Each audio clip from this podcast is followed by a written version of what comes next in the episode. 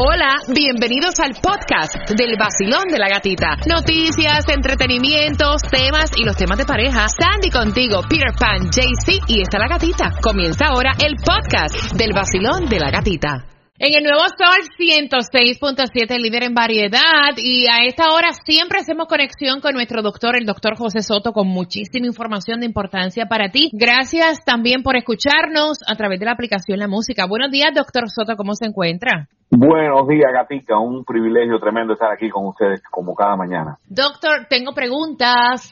Adelante.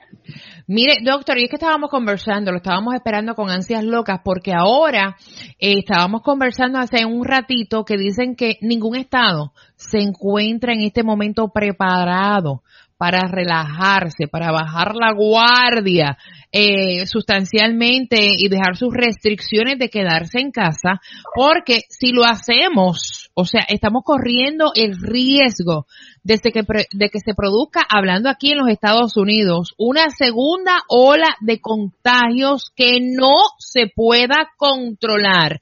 Y entonces esto me preocupa porque, o sea, tan cercano como el miércoles, Miami Beach abrió South Point. Lo abrieron el miércoles, hicieron más, casi ocho mil amonestaciones a las personas que estaban allí. O sea, vivieron las de Caín, los guardianes del parque. Había gente sin tapabocas, sin distanciamiento social. Hicieron lo que les dio la gana y el parque nuevamente lo cerraron. Y ahora al ver esto, que podríamos, si no hacemos lo que tenemos que hacer y si dejamos este distanciamiento social, o sea, pasar por una segunda ola de contagio que no va a haber quien la controle, me preocupa. No, eso es muy muy cierto y tienes toda la razón con preocuparse porque lo hemos venido diciendo en, varias emisiones eh, y es importante mantener el distanciamiento social. Eh, en el 1918, cuando ocurrió la pandemia de tremenda de influenza, que es el flu, en que le llamaron gripe española, eh, y no necesariamente se originó en España por lo que se está viendo, eh, realmente esto se, se expandió de una forma muy rápida y después de eso hubo una segunda ola al año siguiente, 1919, otra epidemia de, de, de, influenza grandísima. El total fueron 50 millones de muertos. Lo que estamos viendo en Estados Unidos actualmente es cerca de los 70 mil fallecidos, que es mucho, pero fíjate, no compara eso con la cifra de 50 millones de fallecidos. Realmente eh, la posibilidad existe de que se destape. ¿Por qué? Porque tenemos todavía muchas personas que están infectadas y están en la calle. Esas personas no sabemos quiénes son, no tienen un cartel, no tienen una, como es lógico, ¿no? No pueden tener ningún tipo de identificación, eso sería racista y tremendamente malo.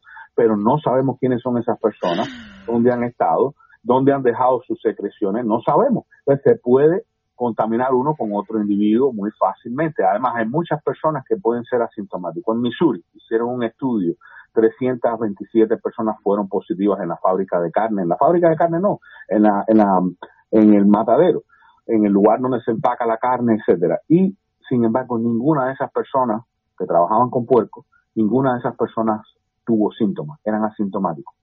300, más de 300 personas. ¿Qué te indica eso? Que la enfermedad se puede pasar del el virus se puede pasar de una persona a otra y aunque el 88%, 80% son manejan bien la enfermedad, hay un por ciento muy muy significativo de fallecidos. No bajen la guardia, hagan lo que tienen que hacer. Yo estuve viendo las imágenes, las subí en las redes sociales, porque el problema es que se veían personas, o sea, distante a otra, pero estaban como en corillito de más de 10. en bulto. Estaban en, bulto, como dice Peter. Doctor, yo sé que hoy a las 10 de, la noche que va a estar hablando acerca de los contagios en crucero. Me parece increíble porque ya Carnival anunció cómo va eh, a hacer su itinerario para los viajes en crucero. Así que ustedes que van camino al trabajo no se lo pueden perder. Doctor, y también otra cosa que quería conversar con usted es que eh, las autoridades aquí en los Estados Unidos ya anularon lo que es la decisión de permitir la venta de decenas de pruebas, que también lo habíamos hablado aquí en el vacilón de la gatita, decenas de pruebas de sangre para detectar el coronavirus que no tenían aparentemente certificación de que estas pruebas funcionaban.